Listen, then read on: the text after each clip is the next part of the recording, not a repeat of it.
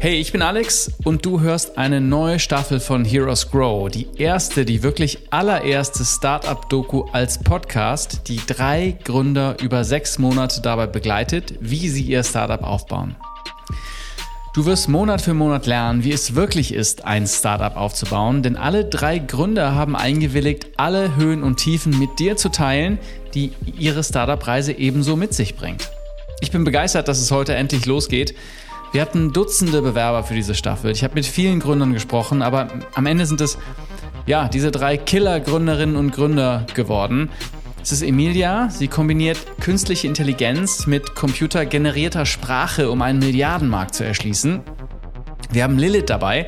Sie will die größte Plattform für No-Code-Tools in Deutschland massiv ausbauen und Torben will mit seinem Startup eine altgediente Office-Software endlich in den Ruhestand schicken.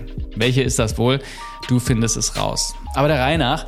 Emilia baut das Startup Claire and Me auf. Wenn du den Film Her mit Joaquin Phoenix kennst, dann weißt du ungefähr, welche ja, Rolle künstliche Intelligenz und Sprachassistenten im Alltag spielen können. Emilia wendet das Prinzip auf das Megathema mentale Gesundheit an. Sie baut einen KI-basierten Coach für mentale Gesundheit, den du anders als einen Therapeuten auch um 2 Uhr nachts anrufen kannst. Emilia hat super ambitionierte Ziele für die nächsten sechs Monate. Hören wir rein. Emilia, herzlich willkommen bei Digital Optimisten und Heroes Grow. Hi Alex. Freut mich, dass ich hier bin. Ja, ich freue mich auch, dass du da bist. Wir begleiten dich jetzt sechs Monate lang, wie du dein Startup Claire Me aufbaust. Und lass uns doch mal ganz an den Anfang gehen. Gab es einen Moment, als du gesagt hast, von all den Ideen, die mir irgendwie im Kopf rumschwirren oder rumschwirrten, das ist die Idee, das mache ich jetzt, die begeistert mich und die wurde dann Claire Me. Gab es da irgend so so einen Moment? Ja, auf jeden Fall. Ich glaube, da gab es ganz viele Momente. Ähm, also es kommt darauf an, wo wir anfangen. Ob wir in meiner Journey anfangen. Ähm, ich glaube, da war schon relativ schnell klar, dass es Mental Health ist. Also dass ähm, ich bin ja Psychologin im Hintergrund. Das heißt, mir war klar, wenn ich gründe, dann in dem Space. Die Idee, die dann wirklich am Ende zu Claire Me wurde, die hatte ich zusammen mit meiner Co-Founderin durch mehrere Tage wirklich radikales Iterieren und wieder Ideen verwerfen. Also das heißt, uns war klar, wir wollen etwas im Mental Health Bereich machen. Uns war klar, wir wollen etwas mit Technologie machen, was quasi den Menschen ähm, außen vor lässt. Und haben dann wirklich, haben super viele User-Interviews gemacht, haben hart iteriert und ähm, ich kann bei beiden tiefer einsteigen. Aber gab es vielleicht, also manchmal gibt es ja so einen Moment, dass man sagt, Mensch, jetzt habe ich irgendwie in einem Gespräch was gelernt, was ich vorher nicht wusste. Oder du hast eine Statistik gesehen, die plötzlich eine ganz neue Tür aufgemacht hat. Oder manchmal, äh, wir werden auch noch über AI, KI natürlich sprechen. Also manchmal gibt es auch so eine technologische Innovation, die Dinge verändert und, und Dinge von Minus auf Plus dreht. Gab es sowas ganz Spezielles? Ja, also wir hatten einen User-Interview-Moment. Das war eigentlich super interessant. Ähm, wir haben herausgefunden, dass Menschen nicht mit Menschen sprechen möchten, wenn sie über mentale Probleme reden, mhm. weil sie einfach ein hohes Stigma haben, Angst vor Bewertung ähm, etc. Und gleichzeitig, wenn wir gefragt haben, warum nutzt ihr keine Chatbots, weil Chatbots war eigentlich damals so die ich würde sagen, Forefront-Technologie, die es irgendwie gab in mhm. Amerika, mhm. dann war immer die Antwort, ähm, das ist nicht menschlich genug. Und plötzlich kam es uns und wir waren so, oh mein Gott, das ist total das Paradox. Wir, also ne, User wollen keinen Menschen, aber die wollen auch keinen Chatbot, weil der fühlt sich nicht menschlich an. Also wir müssen Technologie menschlicher machen. Mhm. Und wir hatten damals angefangen, so ein super, super easy Prototyp zu bauen. Also eher wirklich so ähm, ja, ich würde sagen, MVP-Light-Version. Und äh, da haben wir User so drei Minuten Impulse geschickt übers Telefon. Also dein Telefon hat geklingelt und es war irgendwie jeden Tag ein, hey, ich gebe dir einen mentalen Impuls mit für den Tag. Und damals haben Selina und ich uns dann hingesetzt und gesagt, hey, lass mal versuchen, ob, ob Leute zurücksprechen. Wir hatten einen Survey gemacht, 100 Prozent der Leute hatten gesagt, nee, ich will nicht mit dem Bot sprechen. Mhm. Und wir hatten trotzdem so, eine, so ein Gefühl und haben dann die erste Frage implementiert. Und das war wirklich nur ein, wie geht's dir? Also Claire hat dich angerufen, du hast, bist rangegangen und anstatt nur zuzuhören, haben wir gefragt, wie geht's dir? Und 100 Prozent der User damals haben zurückgesprochen. Und ich glaube, das war der wirkliche Moment, wo mhm. wir wussten, da ist was. Ähm, wir können nicht Leute fragen, ob sie es machen würden, sondern ähm, es hat sich quasi gezeigt durchs, ja, durchs wirkliche Ausprobieren, mhm. ähm, dass wir da tiefer gehen müssen. Ja, was für ein spannender Konflikt, ja, zu sagen, okay, wir müssen mit Technologie arbeiten, weil Leute es nicht, vielleicht Judgment, Stigma, du hast es genannt, ja, aber dennoch will man natürlich nicht mit einem Roboter reden und du musst es gewiss, also wie, wie macht man die Skala, ja, von roboterhaft technologisch bis hin zu einem echten Menschen? Das kann ich mir vorstellen, dass, dass euch das sehr beschäftigt. Vielleicht noch eine Stufe vorher. Ja. Du warst, äh, wenn ich das richtig sehe, drei Jahre bei Jung von Matt angestellt, ja? Klassische Corporate Career. Und ja. irgendwann muss dir doch klar gewesen sein, dass du gesagt hast, ja, vielleicht ist es auch super hier, äh, vielleicht hat es dir gefallen, vielleicht hat es nicht so gefallen, aber irgendwann hast du gesagt, es reicht, ich will mich selbstständig machen.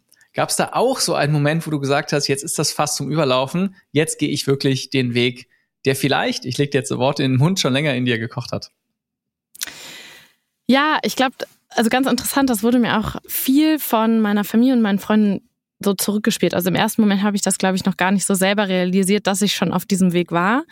Ähm, also bei Jungformat hatte ich viele Projekte, wo ich mit größeren Corpor Corporates zusammengearbeitet habe, aber auch mit vielen Startups. Ähm, und da bin ich auch immer mehr in die Impact-Richtung gegangen. Also das heißt, ähm, wir haben immer mehr Workshops mit Startups gemacht, die ja irgendwie die Welt verbessern wollen, jetzt mal plakativ gesagt. Und das heißt, ich hatte schon viel Anknüpfungspunkte mit Gründern und Gründerinnen und das hat mir total viel Spaß gemacht. Ich glaube, der wirkliche Knackpunkt kam dann, als eine, auf der einen Seite war bei mir die Frage, okay, was kommt als nächstes? Und das war klar, okay, entweder ich arbeite jetzt auf eine Senior-Position hin und das heißt, es werden größere Projekte und vielleicht noch mehr selbstständige Projekte, aber ich hatte auch schon echt einige Projekte oder einige Kunden, die ich alleine ähm, betreut habe, auch wenn sie damals noch kleiner waren als jetzt so der äh, größte Kunde bei Jungformat, das ist ja klar. Mhm. Ähm, und ich habe dann aber parallel irgendwie angefangen, tausend Sachen nebenbei zu machen. Also ich habe irgendwie Segelschein gemacht, ähm, wollte einen Jagdschein machen, habe irgendwie, keine Ahnung, mich äh, für Coaching weiterbild, äh, Coaching Weiterbildungen irgendwie angemeldet. Und dann kam so aus dem Familien- und Freundeskreis plötzlich so ein, du arbeitest super viele Stunden, aber irgendwie scheinst du ja nicht ganz ausgelastet zu sein im Kopf.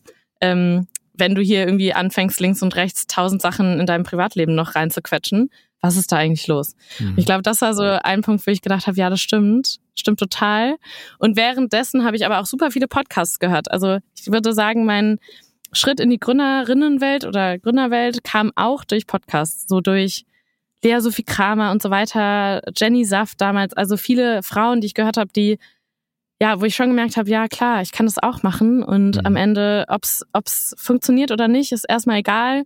Ich weiß, dass ich mutig genug bin oder stark genug, das erstmal zu probieren und dann, ähm, warum nicht? Ja, toll. Eine richtig schöne Message an alle Podcast-Hörer. Ja. Finde ich sehr gut. Lass uns äh, schauen auf äh, die Company, auf Claire and Me. Du hast es schon so ein bisschen angedeutet, aber lass uns nochmal ganz klar machen, für wen baust du Claire and Me? Wir bauen Claire and Me für Menschen mit ähm, Angstsymptomen, ähm, oder sagen wir erstmal für Menschen, die Probleme haben im, im, in mentaler Gesundheit, die zu groß für sie selbst sind, aber vielleicht nicht groß genug für Therapie, ähm, Coaching oder sie wollen da auch nicht hingehen. Ähm, das heißt, wir beschäftigen uns mit Symptomen subklinisch, also vor einer Diagnose, sondern relativ am Anfang.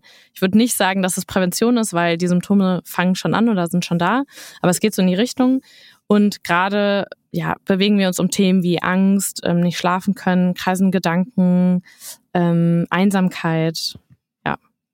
Mhm. Jetzt, wenn, wenn man, keine Ahnung, den Fokus oder den Spiegel liest oder die Bild, dann sieht man häufig immer Cover-Titel, die sagen Volkskrankheit, Depression oder Burnout ist ein Themen, die, die ja nicht mehr tabuisiert sind, sondern die recht öffentlich, zumindest in den Medien, äh, diskutiert werden. Äh, seht ihr das auch, wenn man jetzt mal ein bisschen auf die Business-Seite geht? Wie groß ist diese Zielgruppe? Also dieses, dieses Segment von Menschen, die, die, die Hilfe möchten offensichtlich, ja, aber sie nicht in Anspruch nehmen, äh, aus unterschiedlichen Gründen. Die ist riesig und die Dunkelziffer ist natürlich noch viel größer. Also ich glaube, generell weltweit äh, sagen Statistiken, es gibt eine Milliarde Menschen mit mentalen Problemen oder mit mentalen Themen. Ich will gar nicht so es so als Problem labeln, mhm. ähm, weil ich würde sagen, es ist wie, ja, wenn du deinen Knöchel irgendwie verstaust und du bekommst Soforthilfe bei einer Apotheke oder beim Arzt, ähm, das passiert eben nicht, wenn du ein Angstsymptom hast. Ich glaube, dass es immer normaler werden oder normaler sein sollte, dass halt auch du und ich irgendwie unsere Höhen und Tiefen im Leben haben und dass mentale Gesundheit bei jedem von uns irgendwie ein Thema, Thema ist. Ich glaube, in Deutschland ähm, so diagnostiziert, ich glaube, da fliegen dann manchmal so Zahlen rum wie irgendwie sechs Millionen. Ähm, mhm. Aber eigentlich würde ich sagen, es ist deutlich höher. Und was wir halt schon sehen, ist, dass auch wenn Themenbereiche, ähm, ja, zum Beispiel im Spiegel oder ähm, wo auch immer irgendwie in den News landen, ähm, ist das nochmal was ganz anderes, als wenn man sich wirklich eingesteht, ich habe ein Thema.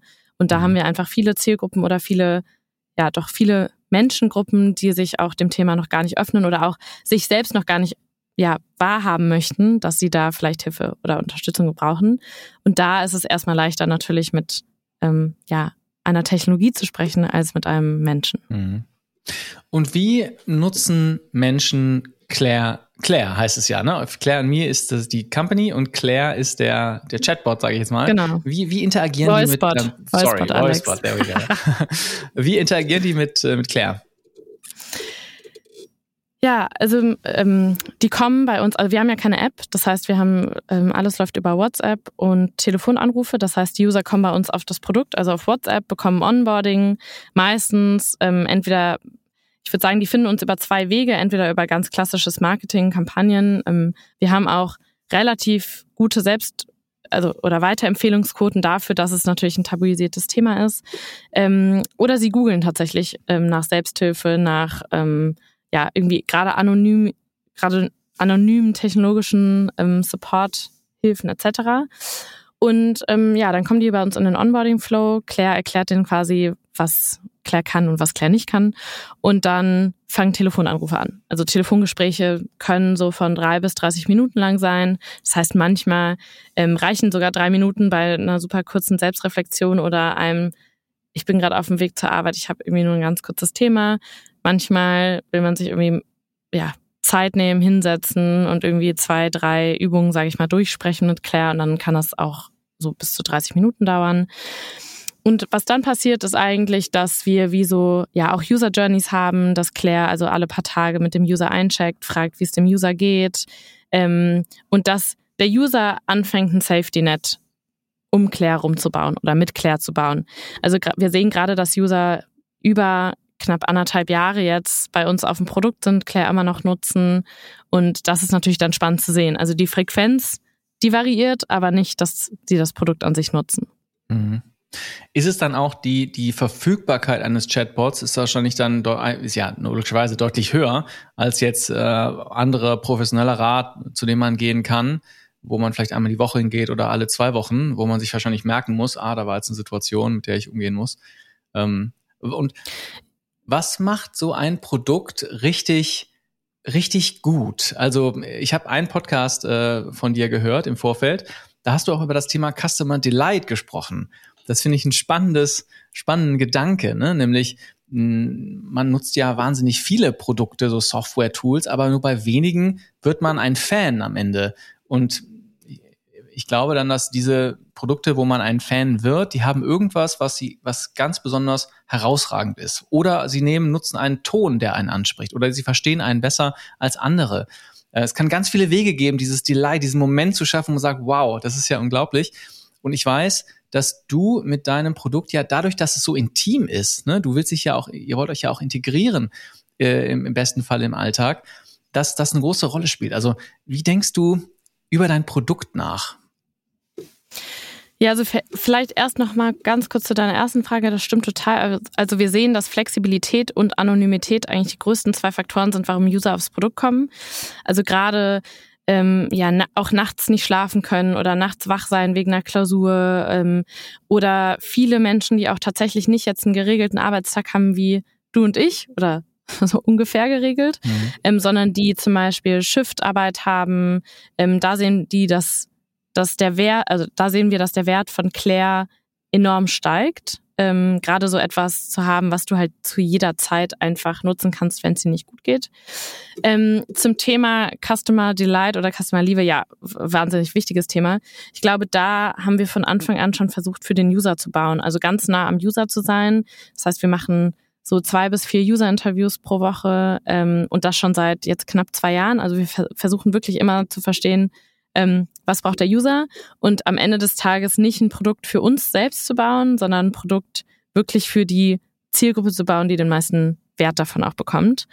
Ähm, sonst ist natürlich spannend und da und da ich würde sagen, da hatten wir auch schon eine totale Reise hinter uns. Also wie menschlich soll das, soll das Produkt sein? Wie wenig menschlich soll das Produkt sein?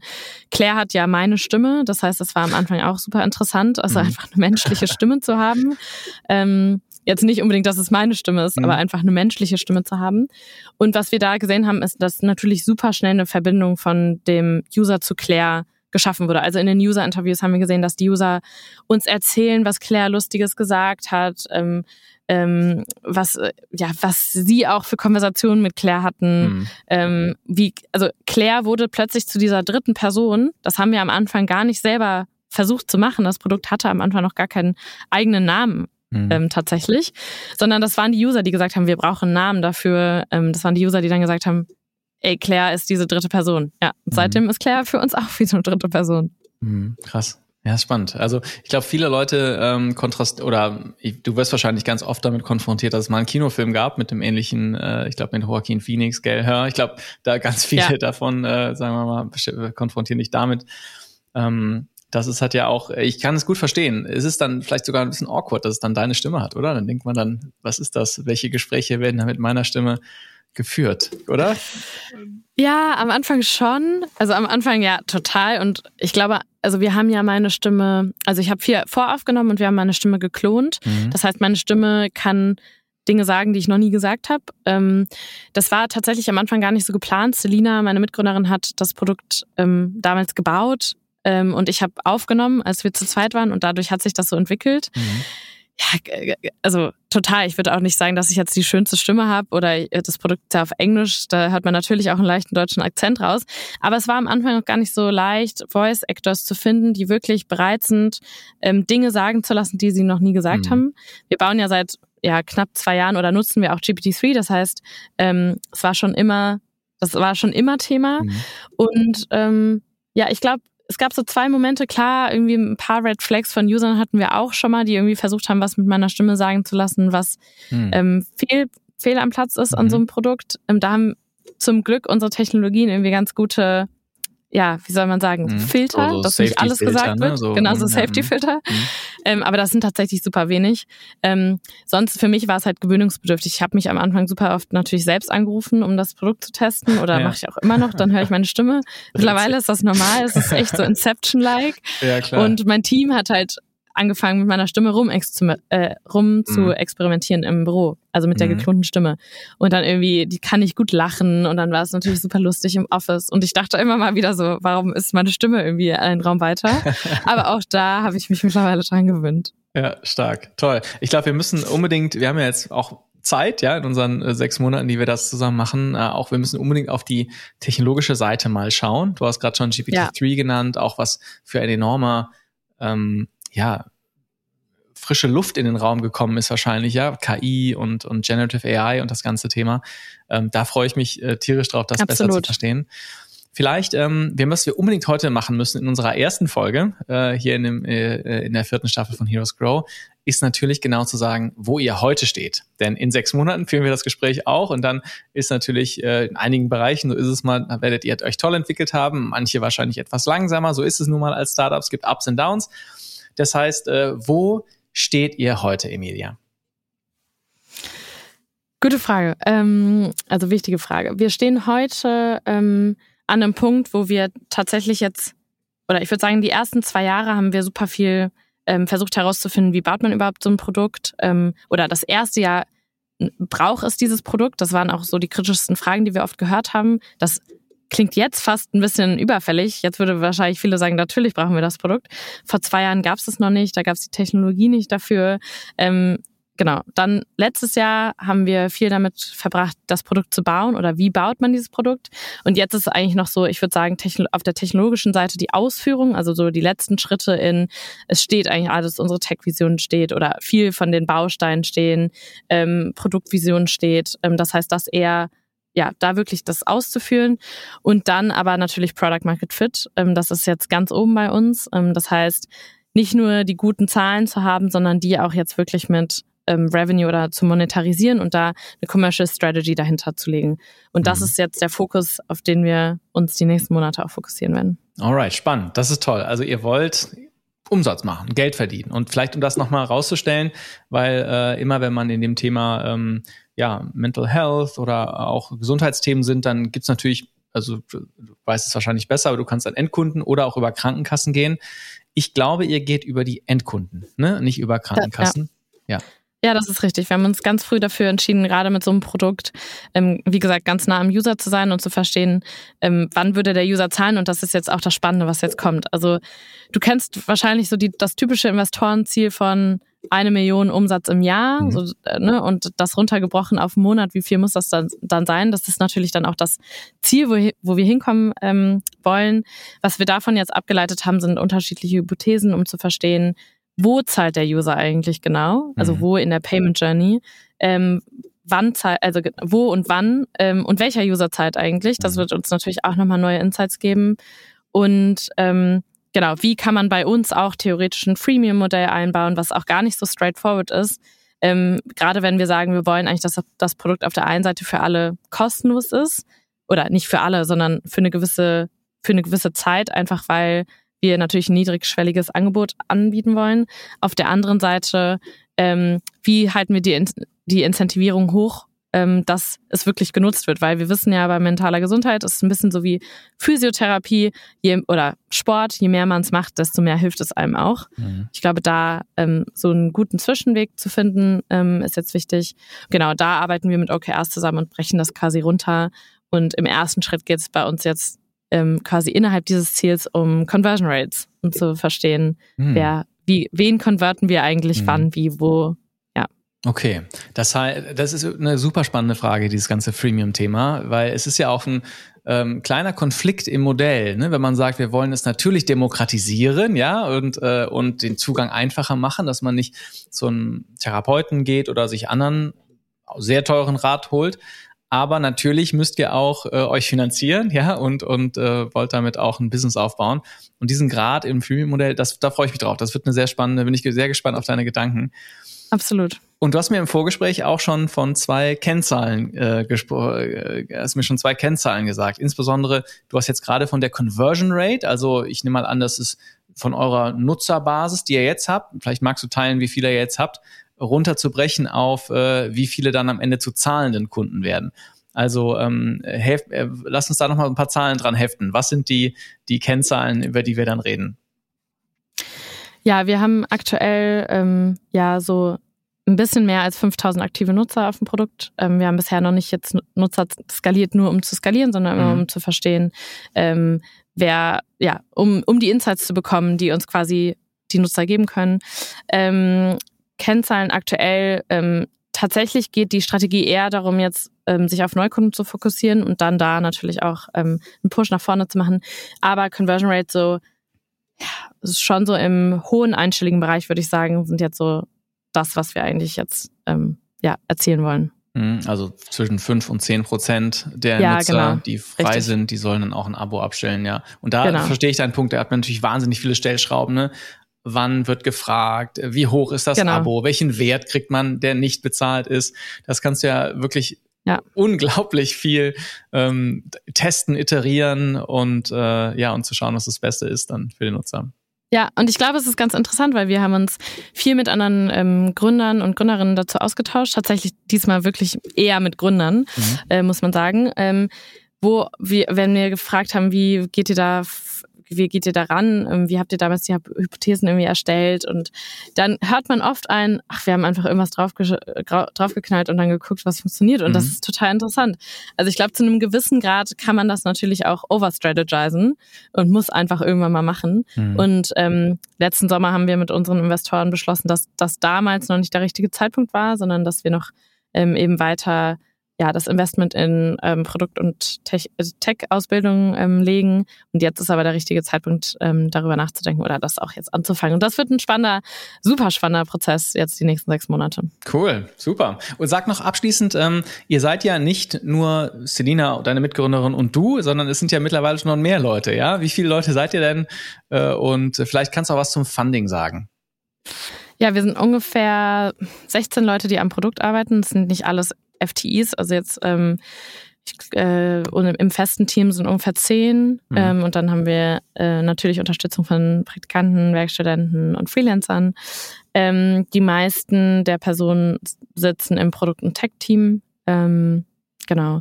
Zum Funding, ja, wir haben ähm, eine Pre-Seed-Runde gemacht, ähm, Ende 21. Ähm, und auch zwischendurch nochmal Investoren mit aufgenommen, so wie das manchmal, also so wie das meistens der Fall ist. Und ähm, ja, so viel kann ich jetzt zum aktuellen Stand noch nicht sagen, aber halte die Ohren offen, da wird bestimmt die nächsten sechs Monate noch ein bisschen, da werde ich bestimmt die nächsten sechs Monate auch nochmal mehr drauf eingehen. Alright, super. Ja, klasse. Also Emilia, das hat großen Spaß gemacht, äh, heute den Auftakt zu machen. Äh, ich freue mich sehr. Was für spannende, erstmal ein tolles Thema, auf dem du arbeitest.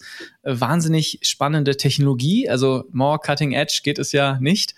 Und dann noch, ich finde, eine total interessante Herausforderung, die du hast, nämlich das Ganze zu monetarisieren. Was kann es für eine größere Aufgabe geben, die interessanterweise viele Gründe aber total ans Ende schieben und sich darüber sehr wenig Gedanken machen. Also, dass wir dabei sein können, da freue ich mich sehr drauf. Von daher, vielen Dank, Emilia, und wir sprechen uns in einem Monat. Ja, danke, Alex. Ich freue mich. Ciao. Kurzer Werbebreak, dann geht's weiter mit der Folge. Ich glaube, dass Gründer heute mindestens zehnmal so produktiv sein können wie Gründer vor 20 Jahren. Das heißt, dass du heute als Einzelgründer den gleichen Output wie zehn Leute haben kannst. Jetzt fragst du dich, Alex, wie soll das gehen? Künstliche Intelligenz, klar, das ist der große Hype, aber mindestens genauso bahnbrechend ist das, was der Sponsor dieser Ausgabe Make macht. Make lässt dich fast alles automatisieren. Mit Make kannst du Wenn-Dann-Regeln aufstellen, die dir massiv Arbeit abnehmen. Also sowas wie, wenn du eine E-Mail kriegst, dann aktualisiere deine Datenbank. Wenn du in deiner Datenbank einen Eintrag machst, dann geht eine personalisierte E-Mail raus. Oder wenn du einen Haken setzt, dann wird eine Rechnung erstellt. Es ist super. Wir bei Digital Optimisten automatisieren fast alles mit Make. Rechnungserstellung, Customer Relationship Management und sogar einen Großteil unserer E-Mail-Kommunikation mit unseren Gästen. Das Beste, es funktioniert ohne jede Programmierkenntnisse. Ich kann es ja auch benutzen. Für mich ist das ein absoluter No-Brainer und wirklich eine persönliche Empfehlung von mir. Geh auf make.com, m-a-k-e.com Registriere dich kostenlos und ich verspreche dir, es wird dich umpusten, was du damit machen kannst. Vielleicht hast du dich schon mal mit dem Thema No-Code beschäftigt. Im Endeffekt kann mit No-Code selbst der technisch unbegabteste User wie ich komplexe Apps und Tools bauen. Ich liebe dieses Thema, nutze selber viele Tools wie Make, Airtable, Software und so weiter. Lilith hat mit Visual Makers die größte Plattform für No-Code in Deutschland aufgebaut und will in den nächsten sechs Monaten ihre Userzahl verfünffachen. Wie das gehen soll, lernen wir Lilith kennen. Hören wir rein. Lilith, willkommen bei Heroes Grow. Herzlichen Dank, schön, dass ich hier sein darf. Ich freue mich auch. Sag mal, Lilith, wann hast du gemerkt, dass es mit deiner Schauspielkarriere nichts wird? Ja, das war ein längerer Prozess. Ähm, also ich habe drei Jahre lang vorgesprochen an Schauspielschulen in Deutschland, Österreich und der Schweiz und ähm, kam 2017 in meine ersten Endrunden. Also man kann sich das so vorstellen, es gibt so zwei bis fünf Runden. An jeder Schule be bewerben sich ungefähr 1000 Leute auf zehn bis zwölf Plätze. Ähm, und ich wurde zu der Zeit relativ frustriert tatsächlich, weil ähm, einige meiner Freunde damals waren schon an, ähm, an Theatern, die hatten ihre Ausbildung schon beendet und waren ähm, irgendwo in, in Pusumuckel und ähm, ich habe gemerkt, dass das ein sehr schönes, aber auch sehr fremdbestimmtes Leben ist. Ähm, habe parallel meine Bachelorarbeit geschrieben über einen Schauspielerberuf irgendwie der letzten 100 Jahre und habe da gemerkt, da hat sich nicht gar nicht so viel geändert. Ähm, und habe so gemerkt, hm, das spricht halt so einen Teil von meiner Kreativität an, aber bei weitem nicht alles. Also mir hat so das Analytische gefehlt, manchmal auch so ein bisschen der Teamplayer-Gedanke, weil man, äh, also in einem Ensemble ist man immer so ein Jahr oder sowas zusammen oder zwei Jahre und dann zieht man weiter. Und ähm, also es sind viele Sachen zusammengekommen und dann äh, brauchte ich damals einen Job über den Sommer. Ähm, ich war Werkstudentin in der Philharmonie in Köln und die haben nicht so viele Konzerte im Sommer und deshalb habe ich noch parallel noch einen zweiten Job gesucht und bin ähm, so zufällig in die Startup-Welt gekommen.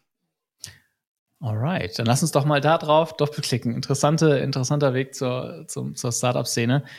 Gab es für dich irgendeinen magischen Moment, irgendwas, das passiert ist, dass du dein Leben und deine Karriere zumindest, ja, so dem Thema No-Code verschrieben hast. W wann hast du dich in dieses Thema verliebt?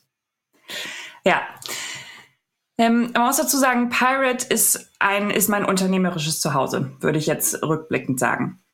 Und bei Pirate habe ich alle möglichen Stationen durchgelaufen, also von Social Media Management zu Projektmanagement zu Key Account für verschiedene Veranstaltungen, die wir hatten.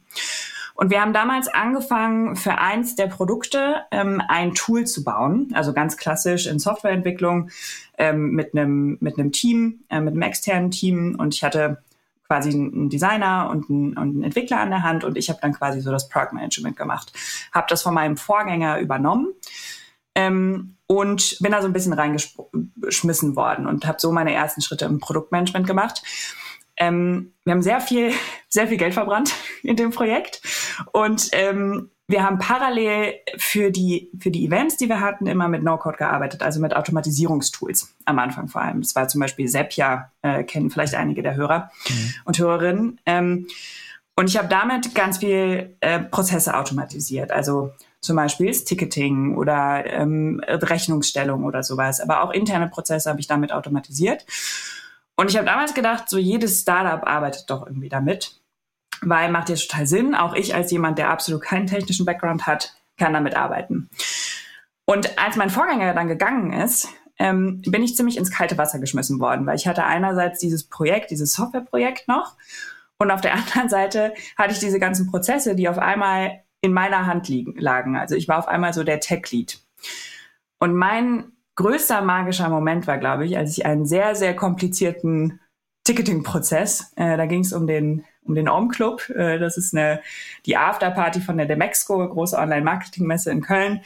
Kennen vielleicht einige. Ähm, und dafür gibt es so einen relativ komplizierten Ticketprozess, weil man kann keine Tickets kaufen, sondern nur Sponsoren können können Pakete kaufen und dann kann man sich quasi auf Tickets bewerben.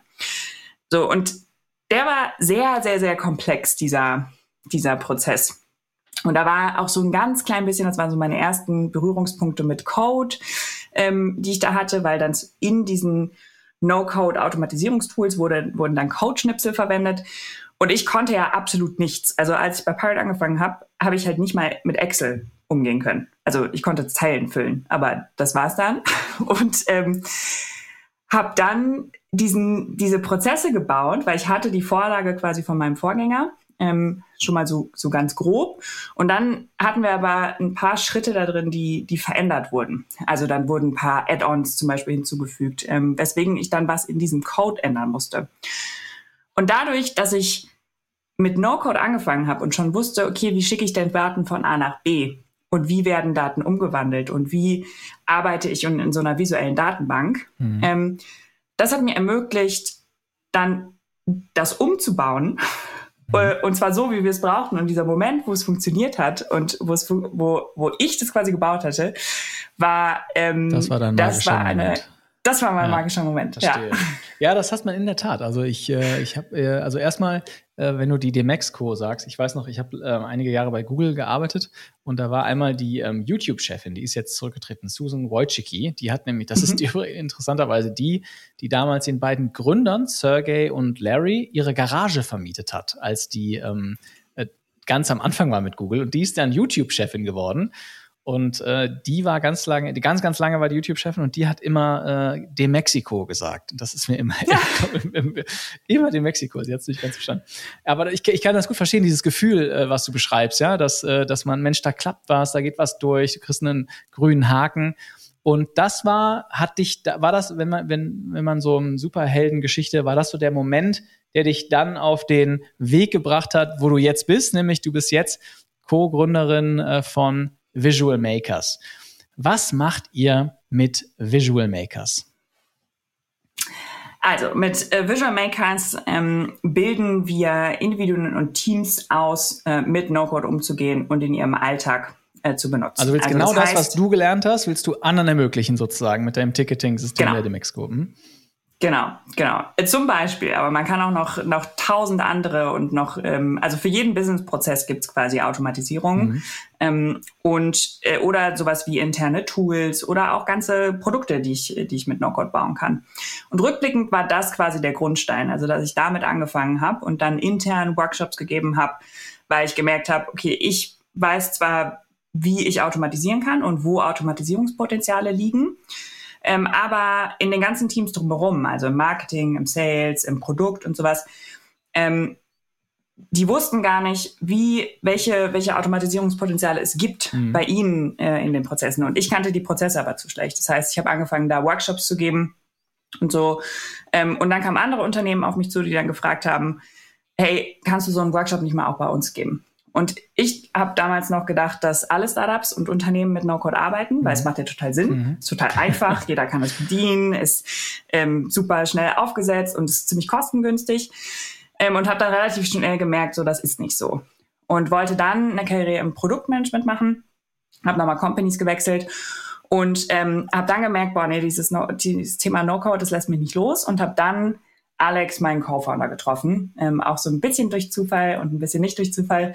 Ähm, aber Alex ist, ähm, kommt, hat einen IT-Background, hat Wirtschaftsinformatik studiert und hat lange als Entwickler und auch als Produktler gearbeitet und hat einen Weg gesucht, effizienter Produkte zu bauen. Mhm. Und so haben wir quasi unsere beiden Backgrounds, also meinen absolut nicht technischen Background und seinen technischen Background, miteinander kombiniert, um zu sagen, okay, das Wissen, was wir haben und das, was NoCode uns eröffnet hat, weil NoCode hat mir ja zum Beispiel nicht nur den Weg in die Tech-Welt eröffnet, sondern überhaupt auch ins Unternehmertum. Mhm.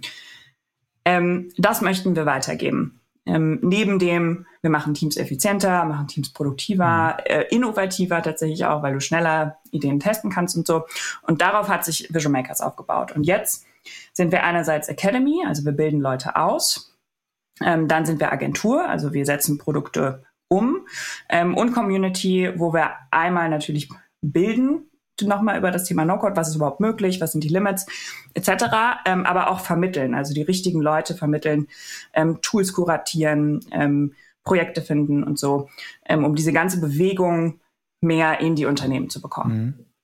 Okay, also äh, äh, wenn ich mal zusammenfasse, du hast festgestellt, No-Code kann viel mehr, als es wie es heute aufgesetzt wird und du bringst das an ganze Reihe von Kunden. Das eine sind äh, Privatverbraucher sozusagen, kann jeder sein, ja, der sagt, äh, ich will eine Master, ich glaube, ihr habt Masterclasses auf der Website, ne, die man buchen kann, wenn man lernen will, wie ich gewisse Sachen äh, mit No-Code machen kann oder gewisse Tools verwenden kann.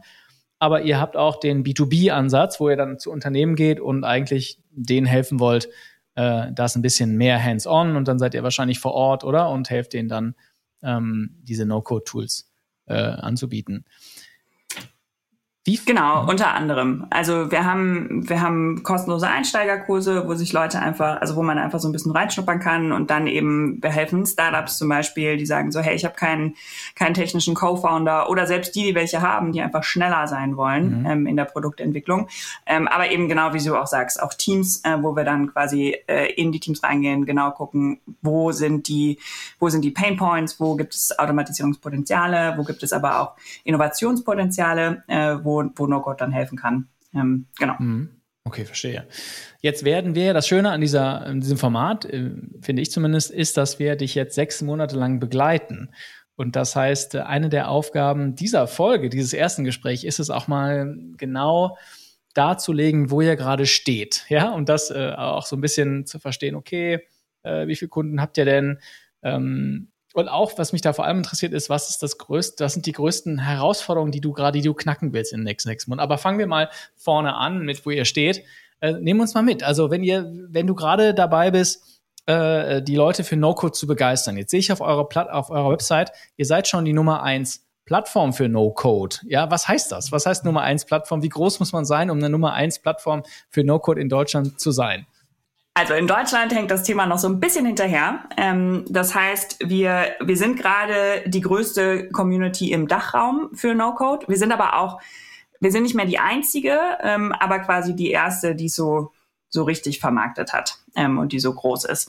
Das heißt, wir haben ungefähr 2000 Leute, die mit uns, äh, 2000 Menschen, die mit uns lernen, also die entweder in unsere kostenlose kostenlosen Fundamentals-Kurse reingegangen sind, ähm, die sich bei uns für, ähm, für unsere Newsletter angemeldet haben oder die in den Masterclasses oder in unserem Bootcamp sind. Mhm.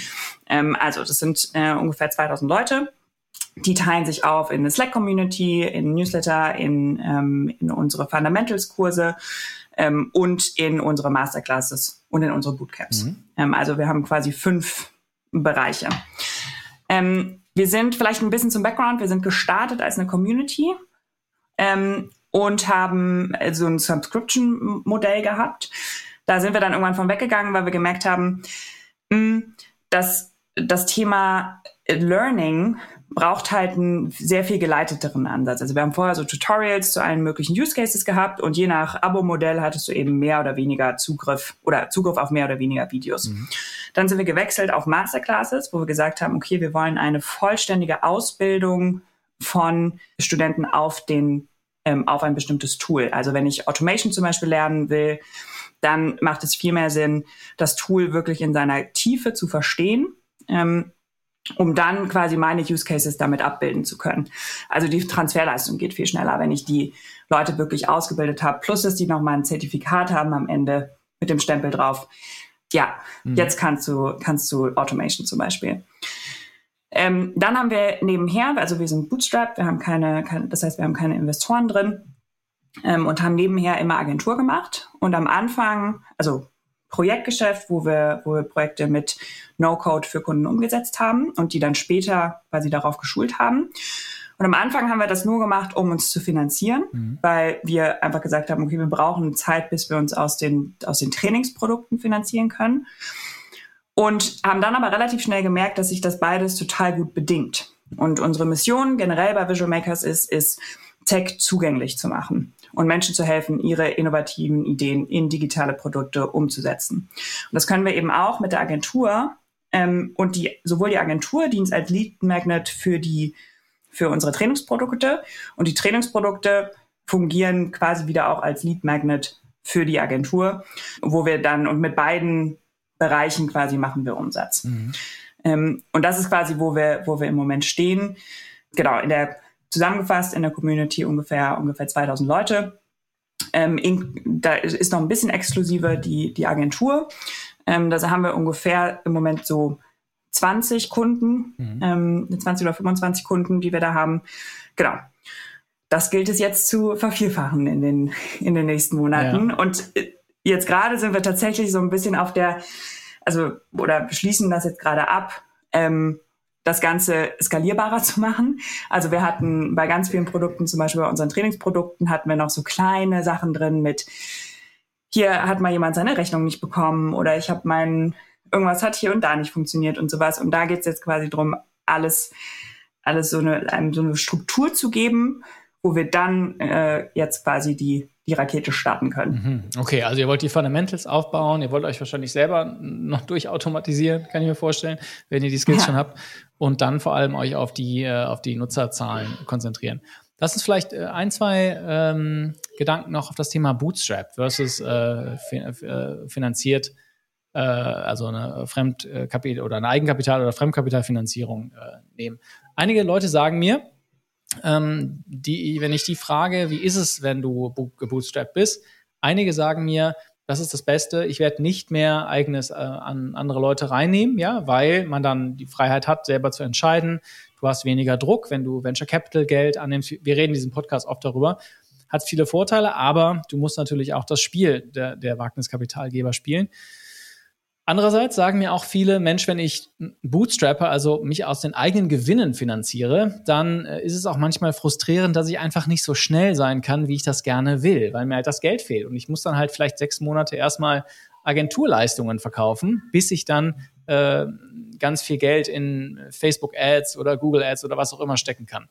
Ähm, wie siehst du das? Also ist es, äh, hast du schon jemals darüber nachgedacht, Mensch, es wäre aber ganz cool, auch eine kleine Geldspritze zu bekommen? Oder ist das für euch, es liegt ja auch irgendwie nahe im No-Code, ne? zu sagen, ich mache es selber, ich automatisiere es, ich, äh, ich vereinfache es, dass ihr die Seite auch dann vereinfacht. Wie, wie ist, erzähl mal, wieso ist es, wie ist es zu dieser, dieser bewussten Entscheidung gekommen, es zu bootstrappen? Ja, ähm, das war ganz spannend, weil wir uns da wirklich viel Gedanken gemacht haben äh, am Anfang und die wir am Anfang auch tatsächlich nicht geglaubt haben, dass wir überhaupt ein Case sind, ähm, der Investment einsammeln könnte. Weil immer wenn ich Investment einsammle, dann will man ja ein bestimmtes X machen. Ne? Also zum Beispiel, ich will im besten Fall irgendwie, habe ich Investoren mit drin und dann will ich bei einem Exit Case zum Beispiel 10x machen. So, und wir haben gedacht, mit, einer, mit einem Community-Ansatz, das ist gar nicht interessant für Investoren. Ähm, es kamen dann doch sehr viele auf uns zu, die mit uns sprechen wollten. Ähm, wir wussten aber am Anfang, dass wir noch sehr, sehr viel lernen müssen ähm, und dass wir, dass dieses ganze Thema No-Code eins der größten Themen technologisch in der in den nächsten zehn Jahren wird. Aber wir wussten noch nicht genau, wie und was unser Produkt dahinter ist. Ähm, und ich glaube, das sind wir immer noch auf gewisse Weise dabei, so ein bisschen rauszufinden. Also wirklich den Product Market Fit, wo ist das eine Ding, wo wir wirklich tief reingehen. Ich glaube, da sind wir gerade immer näher dran.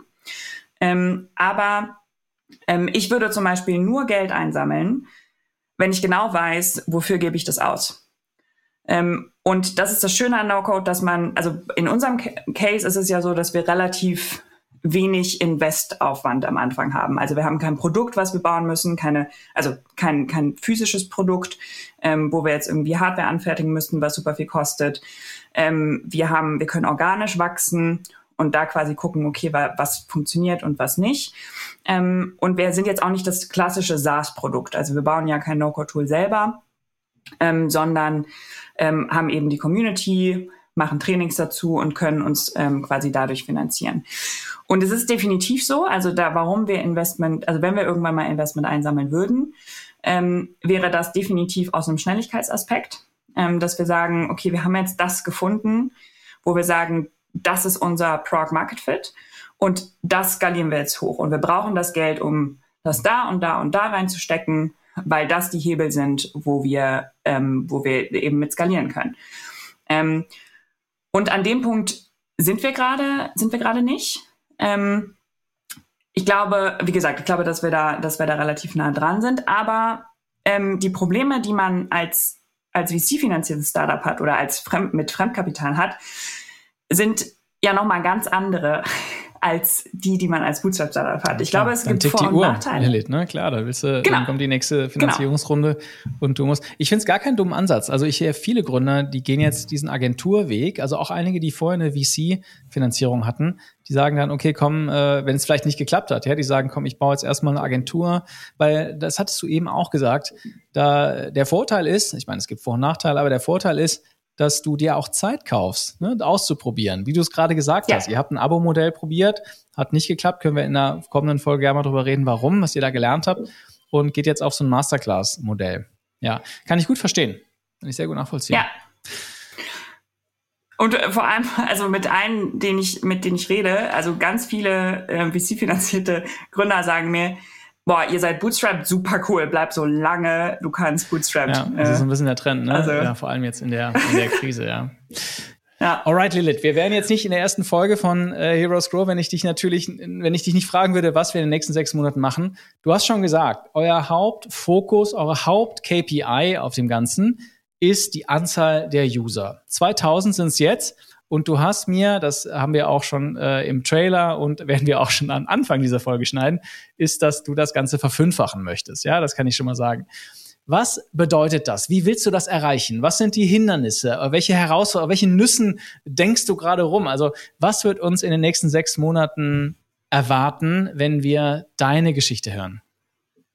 Ja, ähm, also es gibt, äh, es gibt verschiedene Hebel, ähm, die liegen einmal in den Produkten. Also zum Beispiel haben wir ähm, kurz bevor diese Staffel tatsächlich gestartet ist, haben wir ähm, ein neues Produkt gelauncht, ähm, unser, unser Bootcamp, ähm, wo wir nochmal eine neue, neue Zielgruppe mit ansprechen. Also da geht es um ähm, Produktinnovationsteams, wo wir das ganze Thema Rapid Prototyping mit No-Code in zwölf Wochen behandeln und, ähm, und den Teilnehmenden quasi zeigen, wie sie innerhalb von zwölf Wochen mit welchen Tools ähm, die oder mit den richtigen Tools ähm, ihren Prototypen erstellen können, der dann auch wirklich live funktioniert. Ähm, und da haben wir zum Beispiel super viel draus gelernt und werden da eine ganze Produktkategorie draus machen ähm, und werden da natürlich mehr, mehr User, mehr Teilnehmer, äh, Teilnehmerinnen mit drin haben. Ist das monetarisiert? Ist, sorry, ist das, nimmt ihr dafür Geld? Ja, ah, ja. ja. Hm. Das ist auch quasi so unser höch, höchstpreisiges mhm. äh, Produkt im, im Trainingsbereich. Mhm. Ähm, genau. Ähm, dann haben wir unsere Masterclasses, äh, die werden, da werden, also wir haben jetzt gerade eine Masterclass für Automatisierung und eine Masterclass für, für Webentwicklung, ähm, jeweils mit einem No-Code-Tool. Ähm, und genau, die, da werden wir jetzt mehr Masterclasses dazu bekommen mhm. ähm, und werden natürlich probieren, die, ähm, die größer zu machen, mhm. ähm, da mehr Nutzer drauf zu ziehen. Ähm, wir arbeiten dafür tatsächlich gerade an unserer neuen Website, ähm, mhm. die, äh, die bald kommen wird. Das ist, äh, das ist ein großer Brocken, äh, auf jeden Fall. Mhm. Macht ihr das dann äh, auch auf No-Code-Tools? Äh, läuft ja. ja, okay. Auf welcher Plattform? Auf Webflow. Webflow, okay, alright, ja. Mhm. Der große Bruder von Softer. Ich hatte Mariam neulich hier im Podcast. Ja. ja. Ich, okay, alright, sorry, ich wollte dich nicht unterbrechen. Obwohl, obwohl eigentlich ist Bubble der große Bruder von, von Softer, weil Webflow ist ein, ist ein CMS-System, also mhm. also mit, mit WordPress quasi vergleichbar für Webseiten und Bubble ist der Web-App-Builder. Keep, ähm, keeping me honest, genau. sehr gut, ja. Du hast, du hast Ahnung, ja, man merkt's. Alright, also du willst nur oh, ganz schön viel. Also von 2 auf 10k User, Bootcamp Launch, mehr Masterclasses, neuer Website Launch, da ist ziemlich viel für uns schon drin.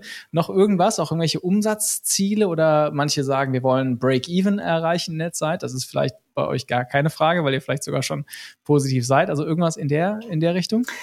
Ja, da wir Bootstrap sind, äh, müssen wir quasi seit Sekunde eins mhm. profitabel sein. Ja. Ähm, das sind wir auch, äh, glücklicherweise. Ähm, und wir wollen ähm, dieses Jahr haben wir uns zum Ziel gesetzt, äh, 500.000 ähm, Euro Umsatz zu machen. Mhm. Ähm, genau, da sind wir auch gerade auf einem sehr guten Weg. Mhm. Ist eventuell die Frage, ob wir das vielleicht sogar noch hochkorrigieren auf 600k. Mhm. Ähm, genau, aber das ist so umsatzzahlenmäßig das, äh, das Ziel. Ja, das ist ganz ehrlich. Also das ist, ähm, äh, ich ähm, hab, bin, kleine, kleinere Angel Investments gemacht in Startups und ich kann dir sagen, Software as a Service Startups, die haben es manchmal wahnsinnig schwer, überhaupt eine halbe Million Euro Umsatz zu machen und euer Weg über eine Agentur, äh, das ist schon gar nicht schlecht, ja. Also wenn man da mal wirklich ehrlich ist zu äh, vergleichbaren Companies, äh, die aber vielleicht einen anderen stärkeren Tech-Fokus haben, das ist ein ganz schön langer Weg bis 500.000 Euro, zumindest für, kommt natürlich auf die Branche an. Wow, okay, ja, cool. Voll. Also das heißt, wir haben Nutzerwachstum, wir haben neue Produkte und wir haben äh, einen Monetarisierungshebel, die ihr ziehen wollt auf verschiedenen Ebenen äh, und ein Stretch Goal von 600k Umsatz. Super, Lilith, das ist doch fantastisch. Also ich freue mich total auf die äh, nächsten fünf Folgen, äh, auf euren Weg und ich will es nochmal sagen an alle Hörer, für mich ist es deshalb so toll, dass du in der Staffel dabei bist, weil aus meiner Sicht ähm, müssen wir unseren Hörern zeigen, dass das ganze Bootstrap-Business, was auch außerhalb von Venture Capital oder Finanzierung funktioniert, ist ein total, ein, ein super spannender, nicht nur legitim, das ist ja das falsche Wort, aber ein total interessanter Weg für viele Gründer, auch in die Selbstständigkeit zu kommen. Äh, und dann noch ein Gedanke rangeschoben, da genau das, genau das, was ihr macht, dieses No-Code. Also ich nutze auch sehr viele No-Code-Tools, wahrscheinlich nur ein Zehntel von dem, wie du das kannst. Aber allein das hat mir schon ermöglicht, so viele Dinge nicht mehr machen zu müssen. Ja, und das, ich finde also, ich glaube, wenn wir mit unserem Podcast auch eine Botschaft senden können nach dem Motto, probiert's einfach mal aus und dann kommen noch die ganzen KI-Tools obendrauf, ja, die dir auch noch helfen, Zeit zu sparen, ist, glaube ich, eine ganz neue Möglichkeit für Unternehmertum, äh, für viele Leute da draußen. Und äh, ja. du nix, äh, unsere Hörer, äh, du nix ganz, ganz toll. Also ich, das finde ich auch eine tolle Botschaft, ja, die wir unbedingt rausarbeiten müssen in den nächsten äh, fünf Folgen. Super, super gerne, weil ich finde auch, das ganze Thema Bootstrap ist halt so, also so so overlooked ähm, mhm. auch und weil die also es fühlt sich ja erstmal so unsexy an, weil du halt bist halt nicht erstmal in den großen Schlagzeilen und sowas, ne? Aber du hast halt, genau wie du eben gesagt hast, du hast halt Zeit, äh, du hast mehr Zeit zum Ausprobieren am Anfang. Klar, du musst immer gucken, okay, ähm, bist du, dass du profitabel bist und irgendwie da auch dein, dein Geld verdienst. Aber auch selbst wenn es irgendwann einen Case gibt, wo man dann Geld einsammelt, erstmal mit No-Code ausprobieren mhm. zu können und vielleicht auch erste Traction sammeln zu können, die ersten User auf die Plattform holen zu können und da immer wieder durchiterieren zu können an seinem Produkt mhm. und dann vielleicht später auch immer noch auf Investoren zu, zu gehen und sagen, hier guck mal, ich habe schon so und so viele zahlende Nutzer und ich habe schon so und so viele Leute auf der Plattform oder so, ist halt so ein gr viel größerer Hebel, ähm, aber generell möchte ich auch sehr gerne eine Lanze für, für Bootstrapped äh, äh, brechen. Das freut mich. Klasse. Also da werden wir genug Zeit für haben. Ich danke dir äh, und nehmen wir das, das ein besseres Abschlusswort als das finden wir nicht. Von daher, Lilith, wir sprechen uns in einem Monat wieder, dann mit einem Fokusthema und natürlich den ersten Fortschritten, wie du auf äh, deinen Zielen äh, gerade unterwegs bist. Also bis in einem Monat.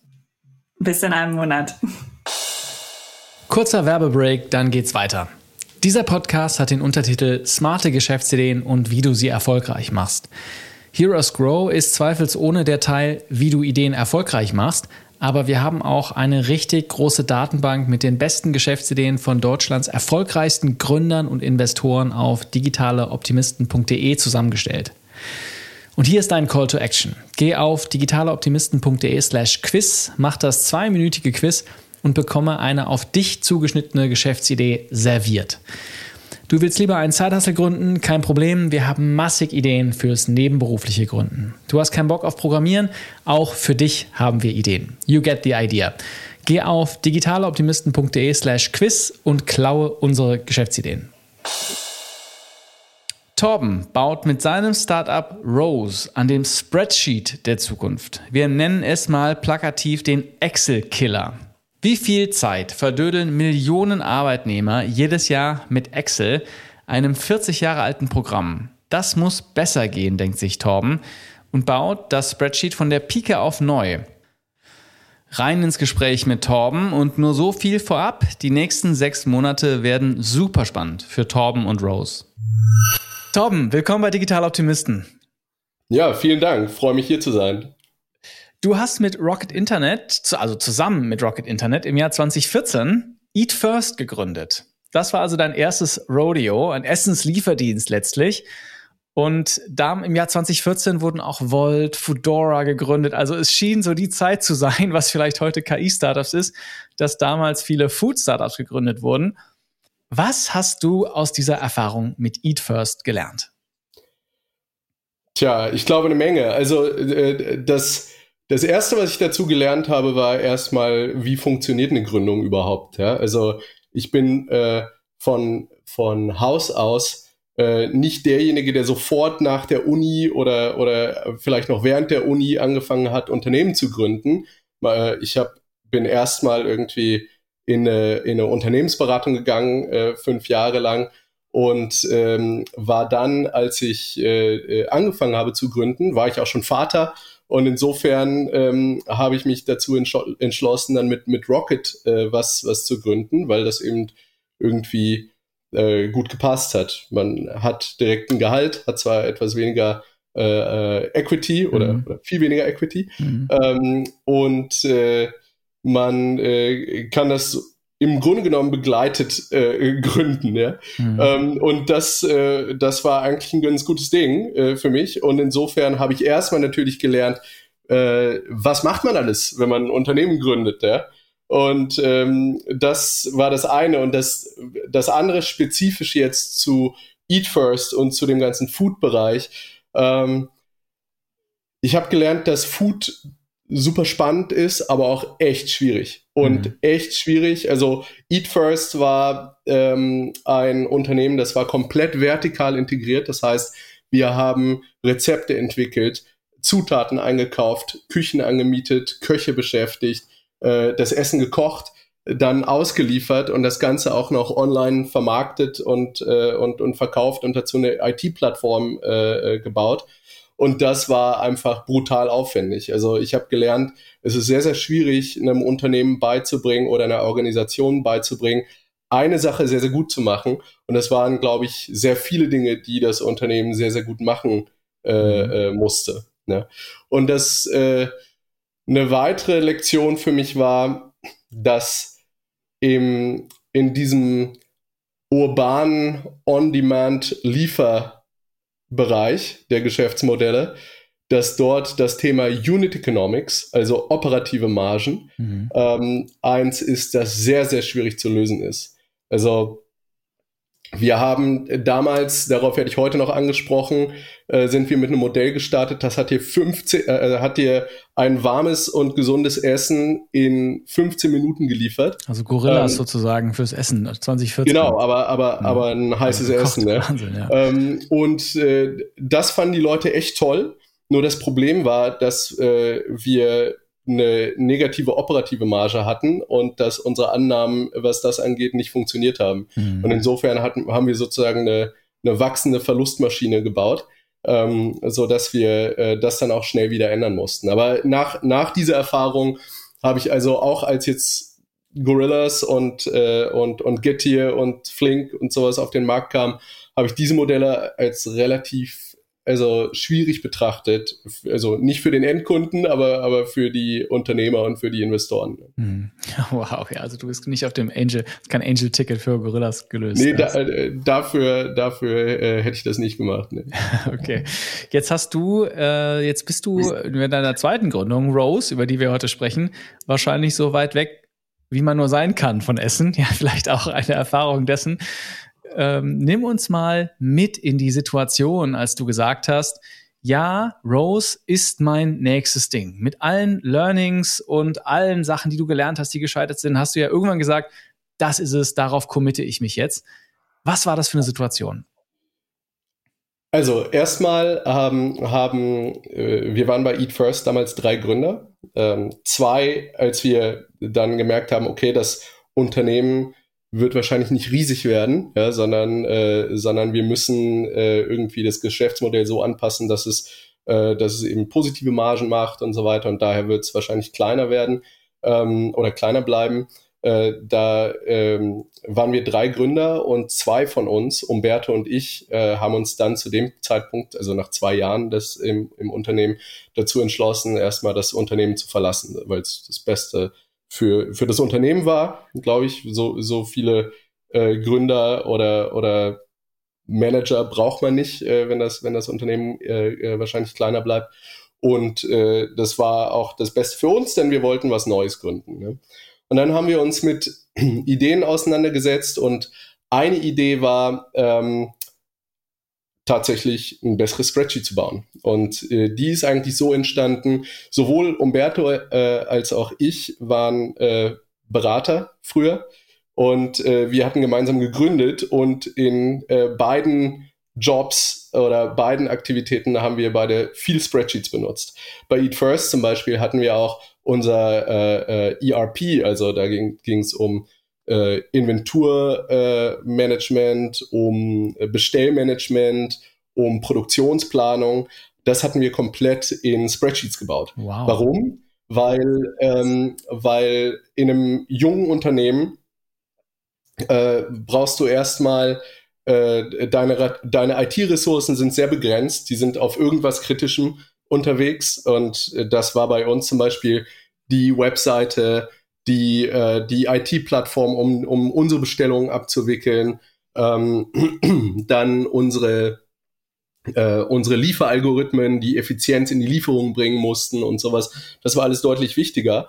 Und die, äh, die Software, die sozusagen als SaaS zur, die, äh, zur Verfügung stand für Gastronomen, die hat eben nicht unseren Prozess von einem Online-Startup äh, abgebildet. Und insofern haben wir alles selbst gebaut. Ja. Mhm. Und daraus, äh, und wenn man solche Arten von Systemen mit Spreadsheets baut, dann merkt man, okay, es ist irgendwie schwierig, was Automatisierung angeht, was, äh, was den Datenimport und Export angeht ähm, und äh, auch was die Nutzeroberfläche, also die Interface angeht, ist es nicht so, wie man sich das wünscht.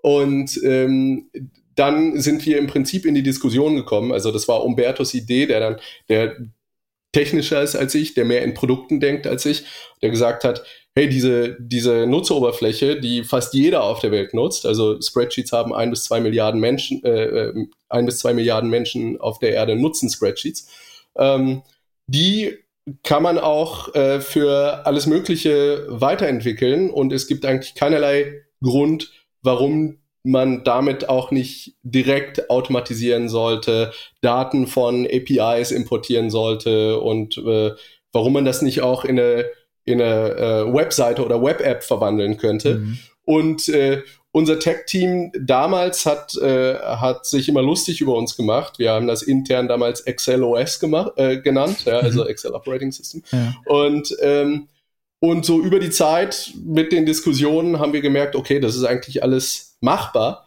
Und dann äh, haben wir uns irgendwann entschlossen, okay, wir, wir gründen jetzt mit dem Thema. Wow. Echt spannend.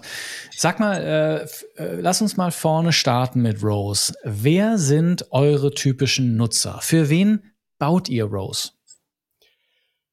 Also Mittlerweile haben wir da natürlich deutlich mehr Klarheit äh, äh, erlangt und äh, die unsere Nutzer sind im Prinzip äh, vor allem Leute im Marketing, ja, im, im Produktmanagement, äh, auch in, in Operations oder Finance, also letzten Endes ähm, Business-Nutzer äh, in, äh, in Unternehmen, ja, die mhm. äh, im Prinzip äh, ihre, vor allem ihr Reporting äh, komplett äh, selbst flexibel gestalten wollen und, äh, und, äh, und automatisieren wollen, ohne dass sie abhängig sind von IT oder von, äh, von BI, also Business Intelligence oder, oder irgendwelchen äh, äh, Data Scientists, mhm. die äh, diese Reports für sie bauen. Ja? Also man hat oft in, in Unternehmen äh, irgendeine Art von Dashboard ja, oder, oder BI-Software, mhm. zum Beispiel Tableau ist eine, die, die sehr weit verbreitet ist.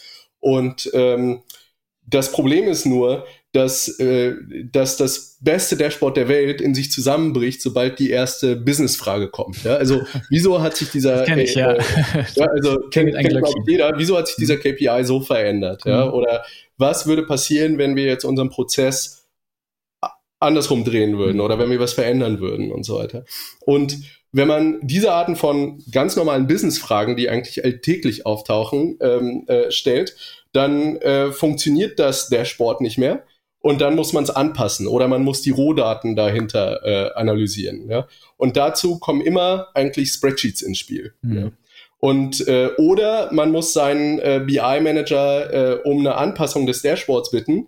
Aber in der Regel ist der dann, nachdem das Dashboard einmal übergeben wurde, ähm, auf anderen Projekten unterwegs und dann muss man drei Monate warten oder mhm. sowas. Ja. Mhm. Und äh, mit, mit Rose können das eben äh, äh, die, die Leute, also seien es jetzt Gründer von Unternehmen oder eben Marketingmanager oder sowas, eben komplett äh, selbst gestalten. Mhm. Das ist total spannend, weil Ihr seid eigentlich das, äh, also Airtable macht das nicht als Spreadsheet, aber als Datenbank, hat es auch ein bisschen demokratisiert, ein bisschen einfacher zu, auch automatisiert.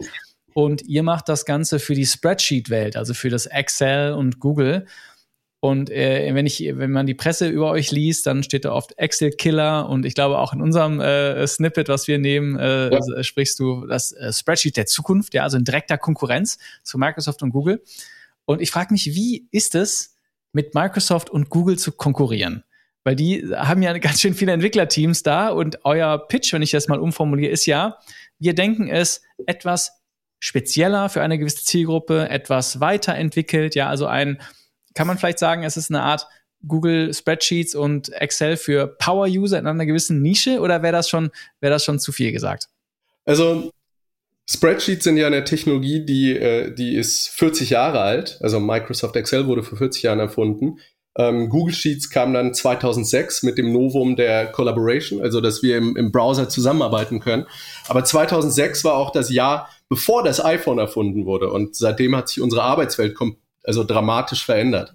Ähm, wir sind es gewohnt, natürlich Smartphones zu benutzen und Apps zu nutzen, Daten auch unterwegs zu konsumieren oder mit ihnen zu interagieren. Ähm, wir wir sind es auch gewohnt, äh, irgendwie, dass sich die vielen SaaS-Tools, die wir nutzen müssen, also jeder Mensch nutzt oder jeder Büroarbeiter nutzt ja irgendwie wahrscheinlich fünf bis zehn verschiedene SaaS-Tools, äh, dass die miteinander Daten austauschen müssen. Und so sind wir, also auch wenn wir es vielleicht nicht realisieren als Business-Nutzer, sind wir es gewohnt, sozusagen mit APIs und Integrationen zu arbeiten. Und, äh, und wir haben uns die Frage gestellt, okay, wie müsste ein Spreadsheet heute gebaut werden? Ja? Mhm. Und äh, so, dass diese ganzen Sachen wie CSV-Downloads äh, äh, und Uploads und Versionsprobleme äh, äh, und, und so weiter und äh, die Unmöglichkeit, äh, mit, mit Spreadsheets auf dem Mobiltelefon zu interagieren und sowas, dass das im Prinzip alles ausgeschaltet wird. Mhm. Ja. Und ich glaube, langfristig äh, sind wir auf jeden Fall für jedermann, also jeden Spreadsheet-Nutzer, äh, ein, ein, äh, gutes Produkt und das Spreadsheet der Zukunft. Ähm, vor allem heute, was wir vor allem sehen, äh, sind eben diese, diese Reporting-Use-Cases. Ja? Also da, mhm. wo äh, Leute eben Daten importieren, äh, das vielleicht auch automatisieren, diesen Import aus ihren Tools, ähm, dann äh, im, im Prinzip transformieren in, in den Output, den sie möchten, auch visualisieren, weil unsere, unsere Charts ähm, äh, ansprechender sind als die normaler Spreadsheets und dann eben teilen. Ja? Also entweder auf dem Mobiltelefon äh, in Rows oder wir haben auch ein Embed-Feature, das sehr, sehr gerne genutzt wird. Also Teams, die zum Beispiel ihre Dokumentation und ihr äh, und Reports in Notion haben oder in Confluence oder mhm. sowas, dass die dann einfach die Charts aus Rows äh, äh, embedden und, äh, mhm. und, und dort daneben konsumieren. Ah ja, ich bin gerade dabei, mir mit Rose einen Social Media Tracker äh, aufzubauen. Okay. Also das ist, glaube ich, ein klassischer Use Case. Ne? Reporting ja. aus einer dritten Datenquelle, die man nicht zugänglich hat, macht ihr einfach ähm, äh, importierbar und dann manipulierbar mit eurer Spreadsheet-Lösung. Genau. Ich finde das total interessant, was du sagst, auch was ihr baut. Ähm, ich glaube, die Frage, wie, wie es ist, mit Microsoft und Google zu konkurrieren, lass uns die mal in einem Folge-Podcast nochmal vertiefen, weil ich glaube, das ist ja ganz spannend. Da gibt es zwei Wege, ja. Entweder äh, man denkt sich, wow, die haben da hunderte von Entwicklern, ja, die nichts anderes tun und eine riesige Userbase. Oder man sagt, äh, ich habe auch lange für Google gearbeitet, dann weiß man auch, dass nicht alles, was da angefasst wird, automatisch zu Gold wird, ja, und dass da auch einiges, äh, sagen wir mal, nicht so schnell geht, weil es am Ende auch riesige Unternehmen sind. Und beide Wege haben sich, äh, beide Pfade, sagen wir mal, mit denen zu konkurrieren, hat sicherlich eine Berechtigung. Aber wir haben ja das Schöne ist, wir haben ja äh, eine ganze Menge Zeit, wo wir dich begleiten ähm, und auch darüber reden können. Jetzt ist das die, nämlich unser erster Check-in äh, und deshalb muss ich dich natürlich fragen, wo steht ihr heute? Ihr seid ja nicht letztes Jahr gegründet, sondern ich glaube, ihr seid schon seit sechs Jahren unterwegs. Ja. Also wo steht ihr heute mit Rose? Also, ja, das, das, äh, das Witzige ist, für mich fühlt sich so an, als, äh, als stünden wir immer noch komplett am Anfang. Ja, also ähm, wir, wir erstmal hat es für uns lange gedauert, bis wir ein wirklich äh, wettbewerbsfähiges Spreadsheet gebaut hatten. Ja? Mhm. Also wenn wir, äh, wenn wir als normale Nutzer ein Spreadsheet nutzen, dann erwarten wir sehr, sehr viel von dem Produkt, vielleicht auch ohne das äh, wirklich, ohne zu verstehen, was wir eigentlich tun. Ja? Also wir, wir copy-pasten irgendwie Tausende oder Zehntausende von Zeilen äh, oder, oder Formeln über äh, Zehntausende von Zeilen ähm, und erwarten eigentlich, dass das Ergebnis innerhalb von äh, einem Moment, von einer Sekunde mhm. äh, dann, dann auftaucht. Ja. Dass Daten, die irgendwie vielleicht ein Gigabyte Daten oder sowas sehr, sehr schnell laden. Äh, dass wenn wir mit der Maus einen Rechtsklick machen oder äh, dass wenn wir irgendwelche Keyboard-Shortcuts nutzen, dass das alles genauso funktioniert, wie wir es, äh, wie wir es gewohnt sind. Und das ist, äh, was das, das Engineering-Thema für uns angeht, war das eine sehr, sehr große Herausforderung. Und die mhm. äh, äh, haben wir äh, über, über die Zeit gelöst. Ja. Also selbst, ähm, ich glaube, als äh, Microsoft ähm, Excel äh, 365 in die Cloud gebracht hat, hatten die darauf Tausende von Ingenieuren, die, mhm. äh, die Jahre gebraucht haben, um, äh, um, um das hinzubekommen. Ich ja. erinnere mich, da war auch so Latenzprobleme, gell, wie werden die Daten ausgetauscht? Äh, glaube, das war doch damals eine ganz schöne. Genau. Und, und ich glaube, ich glaube, diese Arten von Problemen sind immer noch nicht vollkommen gelöst. Mhm. Ja, aber und und wir haben eben als Startup nun gut, wir müssen nun weniger Nutzer äh, supporten äh, erstmal, wenn wir wenn wir starten. Aber als Startup haben wir natürlich ähm, das mit viel weniger Ressourcen geschafft. Aber das hat seine Zeit gedauert. Und jetzt haben wir äh, 50.000 User auf unserer Plattform und ähm, sind im Prinzip Letztes Jahr äh, haben wir die Plattform wirklich geöffnet, also sind aus unserem Beta rausgegangen und jetzt sind wir im Prinzip bereit, äh, äh, an den Markt zu gehen. Mhm. Also in, insofern ist es tatsächlich so, dass es was, was zumindest unseren Go-to-Market angeht, dass es sich immer noch sehr, sehr früh anfühlt. Hm, verstehe. Aber ihr habt ganz tolle Geldgeber im Rücken, auch Anglo, angelsächsische, ja, also äh, amerikanische und äh, äh, englische Funds. Äh, Excel ist zum Beispiel einer, der, äh, glaube ich, super bekannt ist. Ein ganz früher Facebook-Investor, wenn ich, äh, also toller Name. Von daher ähm, ganz tolle Positionierung zumindest, ja. Und der, das Wertversprechen, was du mir jetzt in 20 Minuten kurz gegeben hast, wird auch auf der anderen Seite des Atlantiks wohl so gesehen, ja, was, was da wahrscheinlich sehr helfen kann. Jetzt hast du gesagt, also jetzt müssen wir noch drüber gehen. Also 50.000 Nutzer, völlig verstanden. Der Thema ist jetzt, ihr habt den technischen Unterbau hingestellt und jetzt geht es darum, Nutzer zu akquirieren. Und mhm. äh, wo wollt ihr dann am Ende dieser sechs Monate landen? Wo willst du stehen? Also wir wollen auf jeden Fall unsere, unsere Nutzerzahl äh, mindestens verdoppeln, mhm. ja, also auf, auf äh, über 100.000 User kommen. Mhm. Ist das dann auch paid und free oder hast du da eine Unterteilung oder geht es wirklich erstmal um die Nutzerbasis zu erhöhen? Erstmal geht es komplett um die Nutzerbasis. Natürlich, also das Thema Monetarisierung ist etwas, was wir jetzt auch angehen werden im, mhm. im nächsten Halbjahr. Aber äh, erstmal ist unser Ziel, die, die Nutzerbasis zu äh, erhöhen.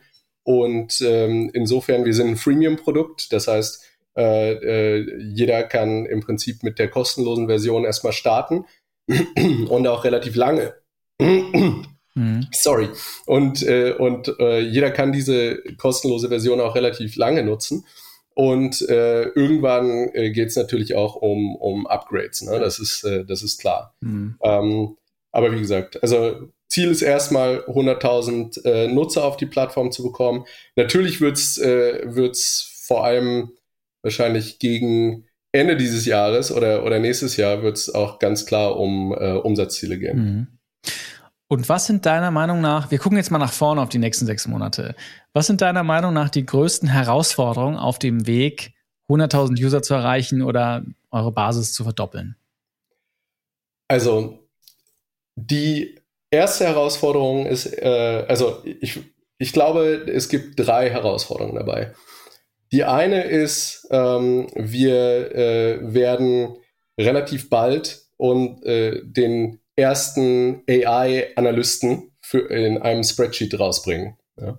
Und das müssen wir gut machen, äh, so dass es möglichst viele Leute erreicht mhm. und möglichst viele Leute damit auch zufrieden sind. Ja. Wow. Also ein, glaube, ein Analyst, der einfach durch AI automatisch Zusammenhänge erkennt und äh, das hört sich ja super cool an. Genau, also ich glaube, das ist tatsächlich ein ähm, revolutionäres Feature mhm. ähm, und dass unser Produkt äh, sehr stark verändern wird und deutlich attraktiver machen wird. Und es geht im Prinzip darum, äh, schnell und einfach äh, Insights aus seinen Daten zu bekommen. Ne? Und äh, ich glaube, dass wir das gut hinkriegen müssen, den gut auf den Markt zu bringen und, äh, und die Leute damit happy zu machen. Das ist die erste Herausforderung. Mhm. Die zweite Herausforderung ist, wir müssen in der Viralität äh, äh, besser werden. Ne? Also ähm, die, die Rose in Rose kann man jetzt schon miteinander zusammenarbeiten und das Spreadsheet wird geteilt und unsere Nutzer laden andere Nutzer, ihre, ihre, ihre Kollegen oder Geschäftspartner oder sowas ein in das Spreadsheet. Wie gesagt, sie embedden auch äh, Rose in andere, äh, in andere Tools. Aber darin müssen wir besser werden und daher werden wir äh, demnächst äh, unsere Ressourcen in sozusagen die Collaboration äh, Suite investieren, mhm. äh, die es auch möglich macht, einfach äh, mehr Workflows zu, äh, zu generieren und zu, äh, ja, letzten Endes zu managen. Mhm. Also zum Beispiel, in Rose kann man heute noch nicht kommentieren oder ich kann dich nicht taggen oder dir sagen, hey, äh, Alex, äh, schau dir bitte mal diese Daten an ähm, was, was hältst du davon? Oder bitte äh, guck dir das am Montag mal an oder so, ja, und dann mhm. kriegst du vielleicht eine E-Mail. Und, und diese, diese Geschichten müssen wir definitiv lösen, um die, um die Viralität unseres, Produ um, unseres Produkts zu verbessern. Ähm, und die dritte Herausforderung ist das Thema Content. Gerade ähm, durch ähm, OpenAI äh, und, und ChatGPT ähm, ist da eine Menge Platz entstanden, für den äh, es noch keinen Content gibt. Also mhm. es gibt jetzt eben in, zum Beispiel sind wir, glaube ich, was so Keywords angeht wie Sensitivity Analysis oder Sentiment Analysis, äh, ChatGPT oder Data Cleanup, OpenAI und sowas, da ranken wir schon sehr, sehr gut. Mhm. Aber es gibt eben äh, mehr Anwendungsfälle und mehr Probleme, die jetzt auch mit AI und einem Spreadsheet gelöst werden können und äh, die müssen wir besetzen. Wow, super cool. Das ist ja äh, Prime Time eigentlich für diese für Heroes Grow. Toll, dass du dabei bist. Äh, weil, also, wenn du sagst AI Analyst, das ist ja das, was sich jeder wünscht, ja. Dass ich jetzt hier nicht anfangen muss, irgendwelche, äh, weiß ich nicht, die immer gleichen Balkendiagramme äh, zu machen, ja, und Trends wie anzuschauen. Ähm, ich war auch äh, früher auch mal Unternehmensberater, da haben wir wahrscheinlich einen ganz ähnlichen Job gemacht und haben dann Daten da gecrunched und immer das gleiche gemacht. Ja. Äh, super spannend, das Thema Viralität erhöhen, Referrals. Es gibt ja total spannende auch Case Studies, ja, sagen wir Slack oder auch Dropbox, die es irgendwie geschafft haben, so eine Viralität zu erzeugen, sich zu integrieren. Und generell finde ich das Thema User Acquisition äh, in, in deinem Fall super interessant, weil auf der einen Seite gibt es natürlich auch kostenlose Versionen. Das heißt, wie kriegt man jemanden rüber, die auch zum Teil gebündelt sind, ja, in, in äh, kostenlose Suites, wie das Microsoft Suite ist. Trotzdem aber sehen wir ja häufig, dass es möglich ist, diesen Upsell zu machen. Ja, es gibt ja, ja. anderes Beispiel. Superhuman ist eine äh, E-Mail Empower E-Mail äh, Tool Software, die kost, die etwas kostet äh, und aber irgendwie viel besser ist als Gmail, so zumindest der Claim. Und auch die schaffen es, dass Leute Geld dafür zahlen. Also es ist überhaupt nicht unmöglich, aber diese Challenge mit dir zu besprechen, finde ich spannend. Und der dritte Punkt dann, das ganze Thema KI, hast du, hatte ich ja eigentlich auch noch auf meinem Zettel, ist KI ein Fluch oder ein Segen für euch? Ähm, äh, ja. Können wir auch gerne im Detail diskutieren. Du beschreibst es jetzt erstmal als, als, als Segen, was ich gut verstehen kann. Aber auch da können wir gerne nochmal drüber sprechen. Ähm, super. Ja. Klasse, Torben. Hey, dann haben wir es äh, schon im Kasten, die erste Folge. Ich freue mich sehr. Toll, dass du dabei bist und wir sprechen wieder in einem Monat. Alles klar. Danke, Alex. Bis dann. So, das waren unsere drei Gründer dieser vierten Staffel von Heroes Grow und ich glaube wirklich, dass wir in dieser Staffel für jeden etwas dabei haben. Emilia ist noch recht früh mit ihrem Startup dran, hat aber ein super spannendes, tech-getriebenes Thema und wirklich große Ziele. Lilith wählt bewusst einen anderen Weg. Sie bootstrapt ihr Business. Sie finanziert sich also aus ihren eigenen Einnahmen und nicht von Wagniskapitalgebern. Und Torben, ja, greift nach den Sternen mit einer ganz großen Vision. In vier Wochen, am 3.7., kommt dann der nächste Check-in mit den Gründern. Dann sprechen wir vertieft zum Thema Product Market Fit. Was ist das? Wann hat man ihn? Alle wollen ihn. Und wie kriegt man ihn? Mich erreichst du mit allen Anregungen unter alexander.digitaloptimisten.de. Und wenn dir gefällt, was wir machen, dann bewerte diesen Podcast doch auf Apple, Spotify, Google oder wo auch immer und erzähl einer weiteren Person in dieser Woche, was wir hier mit Heroes Grow machen. Nächste Woche kommt natürlich eine neue reguläre Folge des Podcasts. Ciao und bleib optimistisch.